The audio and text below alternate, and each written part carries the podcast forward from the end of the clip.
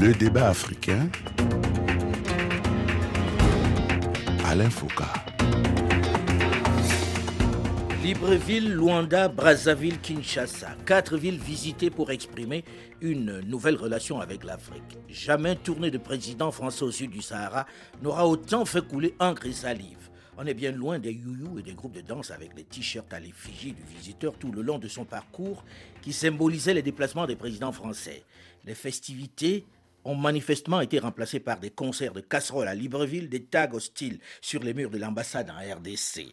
Manifestement, le discours du président Emmanuel Macron avant sa tournée, qui parlait de la fin de la France-Afrique et d'un nouveau partenariat équilibré, n'aura pas suffi à calmer les ardeurs d'une jeunesse de plus en plus véhémente vis-à-vis de Paris. Bonjour à tous et bienvenue dans le débat africain consacré ce dimanche à la tournée africaine du président Emmanuel Macron avec au téléphone plusieurs invités. D'abord en direct de Dakar au Sénégal, Cheikh Tidiane Gadio, président de l'IPS, l'Institut panafricain de stratégie, député, ancien vice-président de l'Assemblée nationale, ancien ministre des Affaires étrangères. Bonjour Cheikh Tidiane Gadio. Bonjour Alain. Second invité de ce plateau du débat africain en direct de Douala au Cameroun, Séverin Tchunke, président directeur général du groupe de presse La Nouvelle Expression, qui compte un quotidien, une télévision Equinox TV et Equinox Radio, la radio leader de Douala. Bonjour Séverin Tchunke. Bonjour Alain Foucault. Troisième invité en direct de Libreville au Gabon, Première étape de la tournée africaine du président Macron, Flavien Enongwe, universitaire et diplomate, ancien ambassadeur du Gabon en France, puis en Italie. Bonjour Flavien Enongwe. Bonjour Alain Foucault. Notre quatrième invité dans ce studio 51 de RFI à ici les Moulineaux, Francis Patinde, journaliste, ancien rédacteur en chef de l'hebdomadaire Jeune Afrique. Il est enseignant à Sciences Po Paris. Bonjour Francis Patinde. Bonjour Alain. Alors, j'ai envie de commencer en vous posant à vous la question de savoir qu'est-ce qui explique cette forte tension autour de cette tournée africaine d'Emmanuel Macron? On n'avait encore jamais vu ça.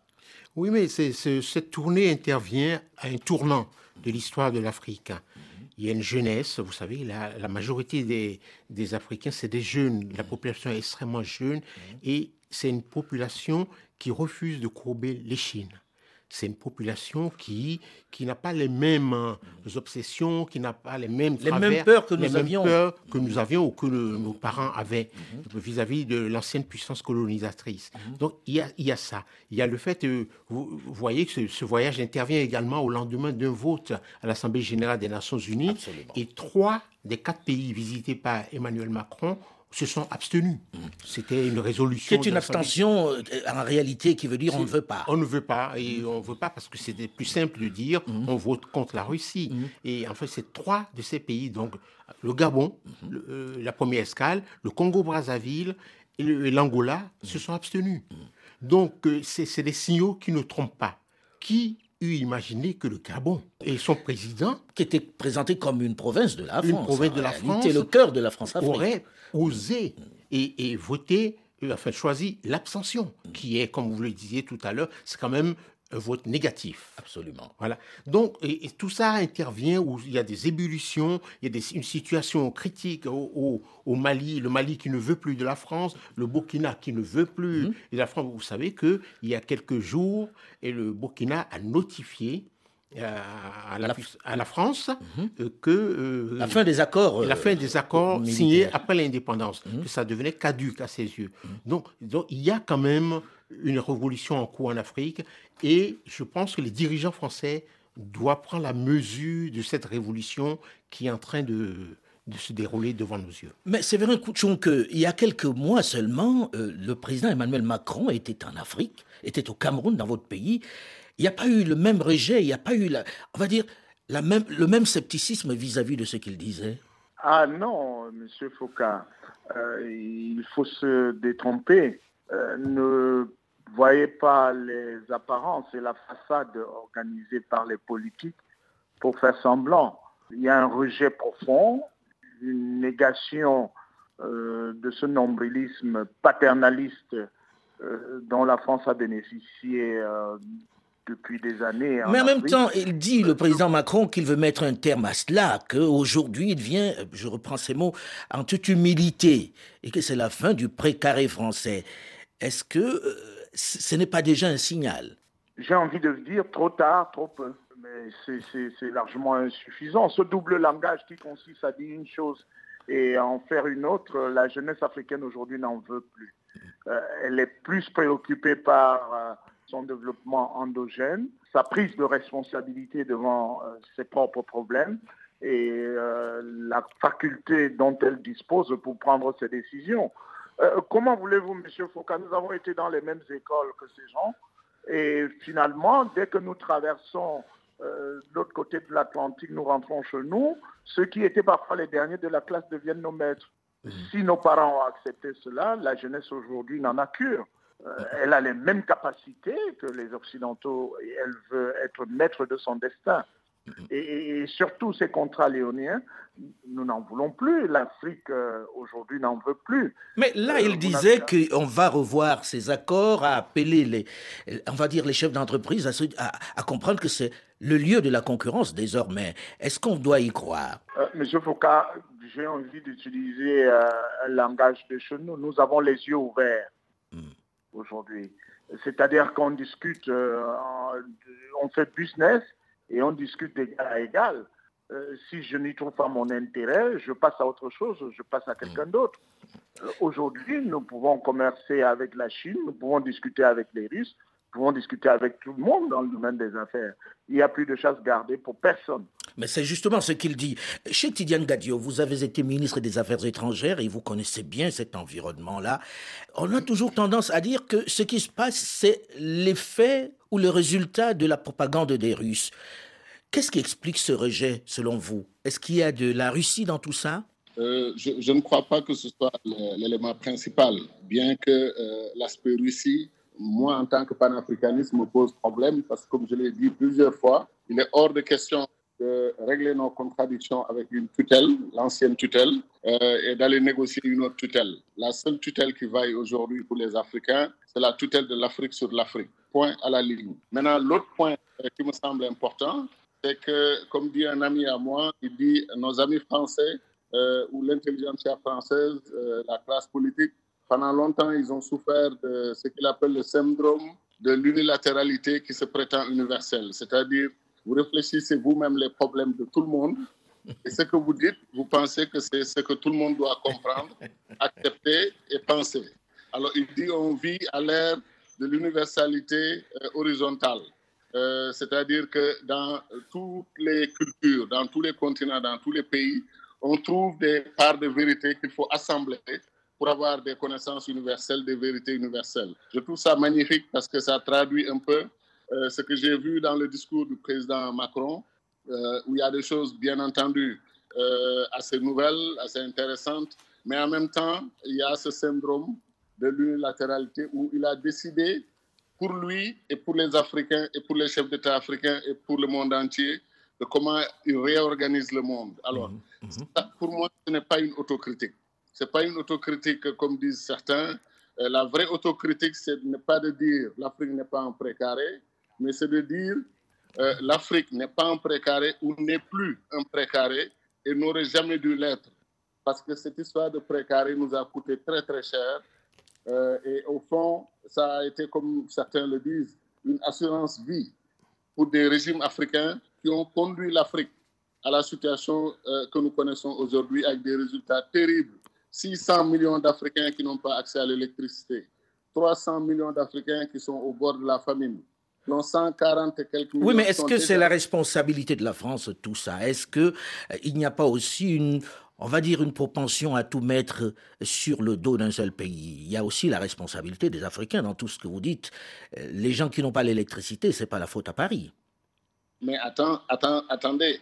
Si les économies africaines, le continent le plus riche du monde, ces économies ont été détournées depuis 1960 pour servir les intérêts d'un autre pays ou d'un autre continent ou d'un autre système, le système occidental.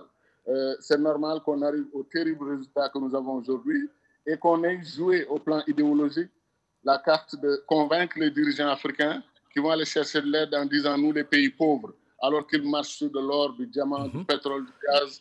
L'Afrique est extrêmement riche. J'ai entendu quelqu'un dire euh, l'Afrique ne pèse pas lourd, vous savez, c'est 3% du commerce mondial, 3% des investissements. C'est faux. Cette personne sait que 40%, 30 à 40% des ressources naturelles du monde sont en Afrique. Cette personne sait que tout le monde, chinois, américains, français, tout le monde, il y a une, une, course contre la montre pour arriver en Afrique et prendre le. C'est vrai qu'il y a une vraie course, euh, une vraie course contre la montre pour séduire les Africains. Alors, euh, avant que je ne revienne sur la question, je me tourne vers Flavien Enongwe qui lui est à Libreville. Vous avez reçu le président euh, Macron dans cette tournée. C'était la première étape de sa tournée. on a entendu des concerts de casseroles là-bas sur place et on a dit qu'il venait soutenir le président Bongo qui est candidat à sa propre succession. comment c'est vécu sur place? Est-ce que vous avez le sentiment que c'était nécessaire ce déplacement au Gabon aujourd'hui? Alors, je, vous me permettez, merci Alain Foucault, de, revenir un peu sur euh, le Gabon qui est présenté comme le pays symbole de la, sous-traitance diplomatique de la politique africaine de la France. Euh, cette lecture ne résiste pas à l'observation attentive des faits. Et ensuite, l'abstention n'équivaut pas à un vote négatif. Les diplomates le savent, c'est la possibilité de scruter une voie médiane à explorer. Bon, ça c'est le discours diplomatique. Euh, non, mais c'est ça la réalité. Là, c'est le diplomate qui parle. les votes ne sont pas comptabilisés comme des votes négatifs. Mais dans le même temps, ce n'est pas comptabilisé comme des votes positifs. Positifs non plus. Voilà pourquoi j'ai dit que l'abstention, euh, c'est une position médiane qui consiste à inciter à trouver une voie à explorer. Voilà. Mhm, mhm. Ça, les, deux possibilités sont euh, inopérantes au vu de celui qui s'abstient. Bien. Bon. Alors, maintenant, de savoir si la, la, visite était nécessaire. Vous savez, les visites diplomatiques euh, font partie de la, vie internationale. Hmm. Et là, il y avait un objectif précis, c'est d'organiser ensemble un sommet sur les forêts. Et dans ces conditions, le Gabon ne peut que... Juste à ce moment précis.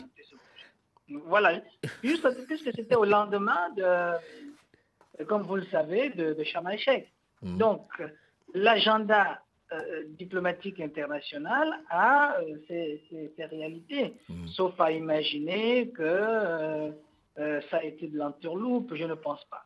Et l'idée d'associer cela à notre agenda interne républicain, c'est-à-dire des élections qui pointent à l'horizon, vous savez, le Gabon est un pays de la polémique. nous laissons toujours des gens exprimer une diversité de points de vue. Voilà, une diversité de points de vue. Le plus important, c'est de concevoir quand même que la diplomatie gabonaise en matière, donc la diplomatie environnementale, n'a pas commencé avec les élections de 2023. Mais vous conviendrez avec moi, euh, Flavien Enongwe, que c'est la première fois où un président français arrive euh, et n'est pas accueilli avec des youyou, avec tout le, on va dire, tout le folklore habituel. Aujourd'hui, on entend des concerts de casseroles au Gabon. C'est au Gabon. Et ce n'est pas habituel. Permettez que l'on le mentionne. Je voudrais vous faire remarquer que de là où je me trouve, un quartier populaire, je n'ai encore rien entendu. Hmm. Donc, euh, et en plus, une politique étrangère, euh, par définition, doit faire l'objet de, réajustement au gré de l'évolution du contexte et du changement des acteurs. Et c'est ce qui est en cours ici depuis 2010. Alors, on a entendu beaucoup parler, le président euh, Macron, dans son discours avant la tournée, de, de, nouveaux paradigmes. Nouveaux paradigmes. Et on a parlé de, des bases françaises qui sont l'un des sujets les plus, les plus querellés euh, en Afrique, ce que dénoncent la plupart des Africains qui ne comprennent pas ce que font des bases militaires encore sur le continent africain. La solution qu'il propose, c'est les bases françaises co-gérées. Hmm. Francis Patinier, qu'est-ce qu'on doit comprendre là? Est-ce raisonnable? Est-ce ce qu'il faut aujourd'hui? Alors, le, le, socle du désamour croissant des, entre les Africains et, la France, ça, ça, porte sur deux points clés. Hmm. Ça porte donc sur euh, la, relation monétaire. Oui. On va arriver à la, relation monétaire. Et ça porte donc euh, sur la question des bases, surtout les bases permanentes qui sont en Afrique. La question de la jeunesse africaine, savoir à quoi servent ces bases 63 ans après les indépendances des pays, de la plupart des pays francophones. À quoi ça sert? Est-ce que ça sert euh, juste l'intérêt géostratégique de la France? Est-ce que ça sert à intervenir pour préserver la vie en cas d'émeute des, ressortissants français dans ces pays. Est-ce que ça sert à maintenir les locataires des palais euh, présidentiels en poste? Ce débat ça, sert parfois à tout ça. Ça peut servir. On se, souvient au Gabon en 64, mhm. l'armée est intervenue pour remettre Eliomba aux affaires. Ensuite, on a eu le Mali où l'armée est intervenue pour arrêter les djihadistes qui avançaient vers Bamako. Absolument. Donc ça sert à tout cela, mais jamais on en a discuté, jamais on en a débattu. Et je pense qu'on est à un tournant. Et en cas, c'est ce que qu'on en discute, que les Africains soient associés à, au devenir, au sort réservé à ces bases-là, et que, et puis de toute façon, ces bases sont appelées à, être fermées. Mais on vous dit aussi qu'il y a des bases américaines au Japon, sans que cela apporte le même type de colère. Oui, parce, bon, parce que les Américains n'ont pas colonisé. Bon, c'est vrai qu'il y a eu deux bombes atomiques ah, ah, lâchées sur hmm. Nagasaki et Hiroshima. mais et la relation entre le Japon et les Américains, c'est pas tout à fait pareil. Nous, ça remonte à loin. Ça remonte même au-delà de, la colonisation. Ça remonte à une partie de l'esclavage, à la traîne négrière, ça remonte à l'esclavage. Et surtout, ça remonte aux post-colonies. Le fait que après les indépendances, ça ressemble étrangement à la période coloniale. Mmh, c'est-à-dire, certains ont parlé de, de province avec des gouverneurs noirs. Avec des gouverneurs noirs, le problème c'est il suffit de relire, il y a quand même un orfèvre en la matière, c'est M. Jacques Faucard. Et il faut, il faut lire ses mémoires. Moi, je recommence ça à mes étudiants. Il faut les lire parce que c'est du brut, c'est du verbatim. On, l'a traité dans l'archive d'Afrique il y a quelques semaines. Donc, du coup, vous avez des choses invraisemblables qui, sortent de ça. Et c'est du verbatim. Voilà, on a décidé de faire ça, de scolariser les enfants de tel président, de, de maintenir un autre, de renverser l'autre. Donc, c'est n'est pas nous qui l'inventons, c'est pas la jeunesse africaine qui réinvente ça. Le fait, c'est les faits qui sont avérés. Alors, devant la difficulté que rencontre la France aujourd'hui euh, euh, euh, sur le continent, Séverin que est-ce que vous pensez très concrètement que ceux qui annoncent le changement de paradigme ont le choix? Est-ce qu'on ne devrait pas y croire à un moment donné? Parce que ben, elle est un peu au dos au mur aujourd'hui. Et c'est une autre génération. Oui, mais ce changement de paradigme annoncé ne changera en rien la prise de conscience de la jeunesse africaine et qui veut être maître de son destin, comme je le disais tantôt. Si vous permettez, je voulais quand même revenir sur la responsabilité, notre propre responsabilité dans euh, tout ce qui nous arrive et dans notre, euh, euh, j'allais dire, défaite industrielle. dont on ne parle pas beaucoup. Si nous avons notre part de responsabilité, cette responsabilité est imputable au fait que nos maîtres d'hier ont choisi ceux qui n'avaient pas de vision et qui ne pouvaient même pas avoir de vision parce qu'ils ne pouvaient que servir leurs intérêts pour mhm. mettre à la tête de nos États. Et c'est ce, qui révolte euh, notre, cette jeunesse aujourd'hui. Euh, ce changement de paradigme euh, ne, nous, ne, nous, concerne en rien. pour, pour, tout vous dire, j'ai suivi vaguement ce discours parce qu'il s'adresse d'abord aux Français. Je ne me sens pas concerné. Mais il avait l'air de parler aussi aux Africains. Il a dit qu'il parlait aussi aux Africains. Hein. il y avait des journalistes africains en, ligne. En ligne, hmm. en direct. En direct. Lui qui pour nous convoquer? Comment? Lui qui pour nous convoquer? Oui. qu'il parle aux Français, d'accord. Qu'incidemment, euh, il y ait des, notes qui peuvent intéresser les Africains, soit. Hmm. Mais euh, c'est terminé. Il, n'a pas compris que c'est terminé. Hmm c'est terminé aujourd'hui. L'Afrique de papa, c'est fini. L'Afrique de papa m'a dit, c'est fini. Aujourd'hui, la jeune génération euh, est sous une autre planète, attend d'autres choses. Hmm. Attend d'abord que ses dirigeants lui donnent la possibilité de décider de ce qu'ils veulent de leur pays. Hmm. Et ils ne veulent plus de cette complicité active des Occidentaux, qui vont installer à la tête de nos États ceux qui servent leurs intérêts au lieu de servir les intérêts de leur pays.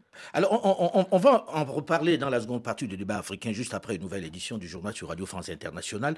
On évoquera également la question de la monnaie qui est au cœur de cette colère des Africains, des, des subsahariens, notamment ceux de la zone CFA. On se retrouve juste après le journal. Restez à l'écoute.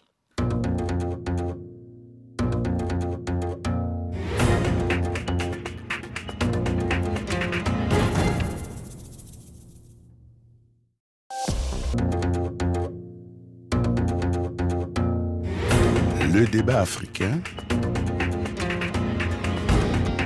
Alain Foucault. L'âge de la France-Afrique est révolu. C'est la fin du précaré français. Si sur l'objectif tout le monde semble d'accord, si c'est ce que l'ensemble des subsahariens, notamment les francophones, souhaitent, c'est certain, est-ce que le président Emmanuel Macron, qui en a fait la promesse avant et pendant sa tournée africaine qui s'est terminée hier par Kinshasa, aura convaincu Aura-t-il, au cours de son 18e déplacement sur le continent, réussi à redorer l'image de la France qui est au plus mal au sud du Sahara?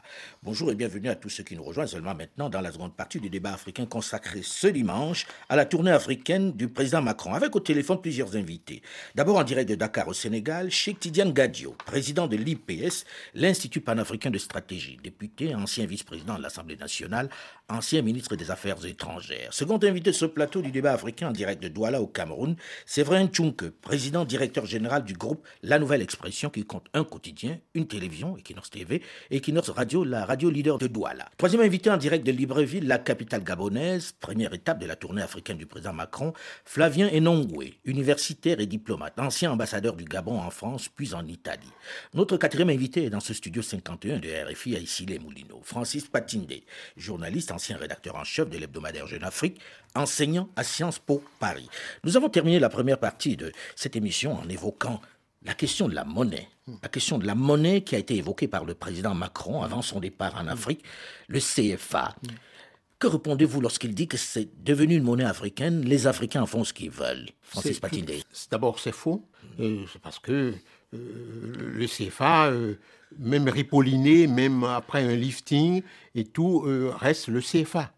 Et je peux vous dire, d'ailleurs, ça n'avance pas, le nouveau CFA, parce que simplement, beaucoup de gens, l'opinion, mais également certains dirigeants africains ne sont pas partants pour cette fois. Mmh. Vous savez que pour l'Afrique centrale. En Afrique centrale, mais également en Afrique de l'Ouest, parce qu'il y a une monnaie en préparation depuis mmh. longtemps pour l'ensemble des pays membres de la CDAO. C'était l'ECO. ECOAX pour CDAO en anglais. Et ça, c'était en préparation depuis des années. Les gens sont... Avec l'objectif 2025. Voilà, c'est ça. Les gens planchent dessus euh, à Accra, au Ghana, depuis des années. Vous voyez? Et donc maintenant, dire que voilà, la nouvelle monnaie pour les pays francophones, ça va s'appeler l'ECO, ça fait désordre. Le problème, c'est les pour gens... vous, c'est exprès ou bien euh, c'est de l'ignorance ou euh, Moi, il y a quelque chose qui, qui, qui, m'étonne. Je ne suis pas spécialiste de la monnaie, mais je sais, par exemple, que il y a un, pays qui s'appelle la Zambie, qui s'en sort pas plus mal que les autres, qui a son kwacha. Mhm. C'est la monnaie la locale. Mhm. Il y a un pays qui s'appelle la, Mauritanie, qui a sa monnaie, mmh. Il y a même la petite Gambie, incrustée dans le Sénégal, qui a le Dalassi. Il y a le Naira, il y a le Sidi, il y a le Bir en Éthiopie il y a l'Ariar à Madagascar. Donc, vous avez, tous ces pays ne se portent pas plus mal que beaucoup de pays de, la sphère Mais pourquoi s'accrocher alors aux, euh, aux francs CFA si d'autres peuvent créer leur monnaie sans que cela apporte Moi, je pense qu'il faut créer une monnaie communautaire pour, pour être fort et une monnaie africaine. Mais pourquoi ne le font-ils pas? Est-ce Paris qui empêche que cela se fasse? Bah, Ils ne le font pas parce que le Paris, la France préserve son commerce extérieur. Et euh, vous pensez vraiment que si ces pays décidaient et s'organisaient à créer une monnaie, Paris viendrait. Mais, mais ils ne sont pas d'accord entre eux, comme vous le savez très bien. Il y a toujours les toutous de la République française. Et je ne vais pas aller plus loin, je ne veux pas vous donner de nom, mais il y a les toutous de la République française. Mhm. Et donc, c'est ces gens-là qui bloquent tout mouvement. Mhm. Alors, euh, chez Tidiane Gadio, vous qui avez écouté également ce discours, que pensez-vous de cette question sur la monnaie qui est l'un des points d'achoppement avec la jeunesse africaine? En fait, euh, moi, à l'époque, ce qui me gênait, parce que j'ai eu la chance quand même de participer au débat de la monnaie africaine euh, euh, au début des années 2000. On avait décidé au niveau de l'Afrique de l'Ouest de créer une deuxième zone monétaire pour mettre ensemble le Nigeria, le Libéria, Sierra Leone, Gambie, et ensuite euh, créer la Guinée, bien sûr, la Guinée-Conakry, et ensuite les fusionner les deux zones monétaires et avoir une monnaie ouest-africaine. J'étais heureux quand la CDAO a annoncé la création de l'ECO. Mhm. Et euh, à ma grande surprise, euh, c'est la France et euh, un autre pays d'Afrique de l'Ouest qui ont proclamé. La Côte d'Ivoire. voilà, qui ont proclamé la naissance de l'écho et expliqué que c'était une parité, ça allait avoir une parité fixe avec l'euro. Ils ont expliqué toutes les conditions de l'écho. J'étais personnellement très, très gêné et j'attendais une réaction assez vive du Ghana et du Nigeria. Euh, ils ont réagi, mais bon, comme on connaît les règles du langage diplomatique, la conséquence, c'est que euh, tout d'un coup, la CDAO elle-même, qui a programmé euh, le lancement de l'écho au début des années 2020-2021, mhm. l'a repoussé à 2027. Mhm. Et ça, j'ai trouvé que c'était un coup dur pour nous et notre processus d'intégration. Mais pourquoi est-ce que c'est ces deux États qui l'ont proclamé? Parce que ça nourrit l'idée selon laquelle il y a un complot. Pour vous, y avait-il une démarche express, organisée, mais de casser la naissance de cette monnaie dont vous parlez, l'écho, là? Pour moi, ce serait, euh, ce serait tellement évident, tellement visible que ça ne me semble pas crédible. Ça me semble beaucoup plus complexe. Je pense qu'on a... Euh, les, les, pays francophones ont essayé de de, prendre le large un peu tout seul, ce qui n'était pas une bonne chose. Les autres euh, les ont rappelés à l'ordre. Je crois que même le Nigeria, euh, Buhari avait dit attention, l'éco est une monnaie de la, euh, CDAO, ce n'est pas une monnaie des pays de l'UEMOA et tout ça.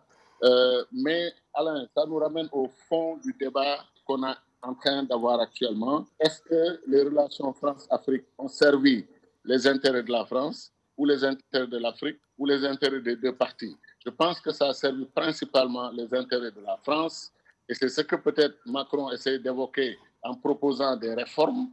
Mais ces réformes-là posent problème parce que euh, de 1960 à nos jours, euh, ce qui s'est fait, s'est fait contre la souveraineté des États africains nouvellement indépendants. Et c'est ce que nous payons aujourd'hui. Et les petits-fils des pères et des cadres de l'indépendance négociée, l'indépendance bridée, ce sont ces jeunes qui sont dans la rue. Et ces jeunes sont formatés total, de façon totalement différente, y compris de nos générations à nous. Et je pense qu'il faut être aussi clair sur un point. Il ne faut pas euh, absoudre les élites africaines. Il faut que nous aussi, on ait une dimension autocritique dans notre démarche.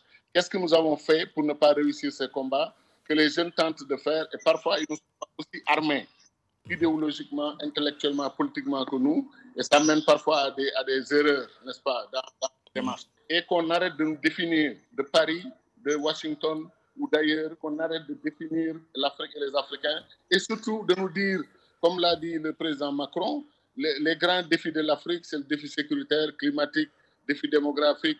Et puis, il dit, avec la jeunesse qui arrive, il faut proposer un avenir. Ensuite, lui-même dit qu'il faut consolider des États et des administrations, investir massivement dans l'éducation, la santé, etc. Mais est-ce que ça, c'est les propos d'un chef d'État français ou est-ce que c'est des propos des chefs d'État africains eux-mêmes? Est-ce qu'on peut définir une nouvelle politique entre la France et l'Afrique sans s'asseoir autour d'une table, mm. clarifier C'est ce que vous appeliez l'unilatéralisme tout à l'heure en disant... Qui se prétend universel. Ouais, qui se prétend universel. Euh, euh, Fabien Nongwe, euh, du côté de l'Afrique centrale, est-ce que le mouvement est le même? Est-ce que les jeunes vivent de la même façon cette relation avec la France qu'en Afrique de l'Ouest? Alors, je voudrais d'abord hein, faire observer, faire noter que Alain, euh, il est difficile d'attendre de tout État, quel qu'il soit, qu'il renonce de lui-même aux principaux leviers de projection de sa puissance. Donc, il est obligé, tout État est obligé de s'adapter à la nouvelle situation. Et j'irai dans le sens de ce que vient de dire le ministre Cheptidem Gadio. Il nous revient, à nous, Africains, de pouvoir tirer avantage de la diversification de nos partenariats. Le président Macron a donné une feuille de route, une vision pour la France il nous revient à nous de dire, bon voilà, sur des questions d'intérêt partagé, voilà nos propositions. Mhm. À propos, par exemple, de, euh, des bases militaires, voici nos propositions ou contre-propositions. Voilà ce faire quoi nous pourrons y aller. Parce que la question de l'héritage, je ne veux pas euh, monopoliser la parole, euh, il ne faudrait pas se dire, nous avons fait un parcours commun à ce niveau, il faudrait tirer un trait. Par exemple, sur la monnaie, moi, je ne suis pas pour qu'on revienne à la monnaie nationale. Des exemples qui ont été donnés ici, ce sont des monnaies nationales. Nous pouvons, nous avons hérité d'un espace monétaire euh, sous-régional. À partir de ce nouvel espace, nous pouvons définir quel est notre avenir monétaire. Hmm. Un, en nous débarrassant bien entendu du nom du franc CFA. On dit souvent que la révolution commence par le langage, mais en définissant une monnaie qui euh, soit la nôtre parce que la France ne participerait plus à sa gouvernance. Donc voilà les problèmes. Et ça, on n'a pas besoin d'être jeune ou ancien pour le faire d'Afrique de l'Ouest ou d'Afrique du Nord ou de ceci, cela. Et je pense que ce mouvement euh, traverse la plupart des sociétés africaines. Mais c'est que sur la question du CFA, euh, euh, l'Afrique centrale est quand même pas mal inaudible. Hein. on n'entend rien. C'est-à-dire, même dans le discours du président Macron l'autre jour, il a évoqué surtout l'Afrique de l'Ouest. À aucun moment il n'a parlé de l'Afrique centrale. Or, on a le sentiment qu'en Afrique centrale, on se complaît à cette monnaie. Non. En ce moment, il y a un groupe de travail qui est présidé par le professeur Daniel Onaondo, le, président de la commission de la CEMAC. Il y a déjà eu un premier colloque à Libreville sur la question. Vous savez, c'est des questions délicates qui ne se règlent pas par des slogans dans la rue. Oui, mais en même, temps, en même, temps, j'ai envie de dire, euh, euh, Flavien Enongwe, que si ça bouge en Afrique de l'Ouest, c'est bien parce que la rue s'est énervée à un moment donné. Hein. Ce n'est pas les politiques qui ont fait bouger les, lignes. Je ne hein. disqualifie pas. Non, non. Mm. Je ne disqualifie pas les mouvements de protestation. Chacun joue son rôle. Mm. Mais on ne peut pas dire que parce que la chose doit se décider dans le temps de l'urgence sans avoir réfléchi. Et le temps de la réflexion, c'est celui-là qui nous permet d'aller dans le bon sens. sauf qu'on a réfléchi quand même trop longtemps, hein, parce que ça fait 65 ans que ces États sont indépendants. Si on ne réfléchit que maintenant, c'est qu'on se complaisait dans, dans cette monnaie-là, on ne se posait pas la question, non, Francis Patinde Bon, il faudra quand même mettre un peu les turbos. Euh, essayer d'avancer et, ne pas effectivement moi j'ai le sentiment euh, que l'Afrique centrale euh, est en apnée voilà, donc euh, que, ces questions ne il n'y a pas de débat, on n'en entend pas parler dans les réunions, en tout cas qui sont publiques. Je pense qu'il faut, il faut prendre à bras le corps tous ces problèmes, d'autant plus que la question des bases concerne aussi l'Afrique centrale. On va revenir sur cette question des bases, puisqu'on l'avait juste évoqué à la fin de la première partie de ce magazine. On dit, OK, on va co-gérer les bases. Les Africains commencent à dire on ne veut, on ne veut pas de militaires, tout simplement. C'est bien ça, non Que j'ai bien compris? Les Africains disent mais qu'est-ce qu'ils proposent à la place? Comment on procède? Là, je veux poser la question à, à Séverin. Pour vous, qu'est-ce qu'il faut faire dans ce domaine-là Tout de suite, puisqu'il faut aussi des propositions. À l'instant, euh, euh, euh, Flavien Enongwe disait il faut qu'on ait proposé des choses pour qu'il y ait discussion, puisqu'il a fait la proposition pour la France. Que proposent les Africains? Mais euh, là, je m'inscris en faux euh, sur ce point-là. Euh, par rapport à ce que vient de dire mon prédécesseur. Mm. il va revenir, Flavien, dans un instant. Et il vous répondra. Oui, oui, oui sur, la question, nous ne pouvons pas continuer à faire des propositions pour, sur ce qui nous concerne. Nous, nous donnons nos positions, nous disons voici nos positions, on ne peut pas venir chez nous nous demander de proposer ce que l'autre va venir faire chez nous. Nous disons, voici ce que nous voulons désormais. Nous ne voulons plus de base militaire dans nos États. Si vous avez besoin d'un espace pour installer votre troupe, nous négocions dans quelles conditions et ce que vous allez payer. Vous payez un loyer et si ça ne nous convient pas, ça ne nous convient pas. Cela fait 65 ans que nous passons le temps à faire des propositions, à faire des colloques, à discuter pour savoir l'Occident est d'accord et en phase avec ce que nous disons. Le moment est venu pour nous de dire voici ce que nous voulons pour nous-mêmes. Parce que quand nous allons en France, nous ne leur disons pas nous vous proposons de commencer à démanteler les bases qui se trouvent dans telle ou telle ville. Qu'est-ce que vous en pensez? Parce que cela empêche nos navires de circuler. Non, non, non. Où nous sommes des États souverains et indépendants et nous posons sur la table nos volontés, nos positions, à l'autre de s'y arrimer. Et à ce moment, quand il s'agit de questions euh, qui peuvent euh, faire interférer des intérêts communs, on peut en débattre. Mais pour ce qui touche à notre souveraineté, euh, Charbonnier veut bien être maître chez soi. Hein. Hmm. Euh, je reviens à Flavien qui avait quelque chose à, dire à l'instant. Oui, Flavien. Alors, il ne faudrait pas qu'on perde de vue ce que j'ai dit. Hmm. Qu'il s'agit, responsables africains, de pouvoir tirer avantage de la diversification de nos partenariats, y compris au niveau militaire. Alors, quand on a dit ça, lorsque je parle de proposition, vous savez, euh, il ne s'agit pas d'aller dire, je ne suis, je, suis pas un militant, hein. j'ai toujours été quelqu'un qui voit comment les choses avancent, c'est-à-dire que lorsque vous avez à négocier quelque chose, vous êtes autour d'une table, voici notre aspect, voici nos contributions et on discute. Oui, mais en même temps, euh, euh, à l'instant, c'est Vérin qui dit, quand on est chez soi, celui qui vient, il s'adapte à vous. Ce n'est pas vous qui vous adaptez à, sa volonté. Nous avons, des, voilà, nous avons des acquis. Il faut comment gérer ce passé pour arriver à un avenir. Et tel qu'elle a dit tout à l'heure, ces bases ont vocation forcément à disparaître. Mais, je fais remarquer, au moment où on discute à propos de la France, il y a d'autres puissances qui confortent leur présence au besoin en créant des bases militaires. Ça, il ne faut pas qu'on perde de vue. Donc, à, quelle puissance vous pensez Je suppose que vous parlez de la Chine? Mais non, je ne parle pas de, ah, la Chine. donc vous parlez de Wagner Regardez simplement au niveau de l'Afrique de l'Est. Non, non, même pas l'Afrique. Regardez simplement au niveau de l'Afrique de l'Est. Alors, bref. Éclairez-nous de lanterne, parce que là, sur ce coup, on est un peu perdu, Flavien. Alors, en Afrique de l'Est, il y a bel et bien un pays qui abrite à la fois de base française, américaine, ainsi de suite. Bon, Djibouti Alors, ah. il n'est pas seul. en plus.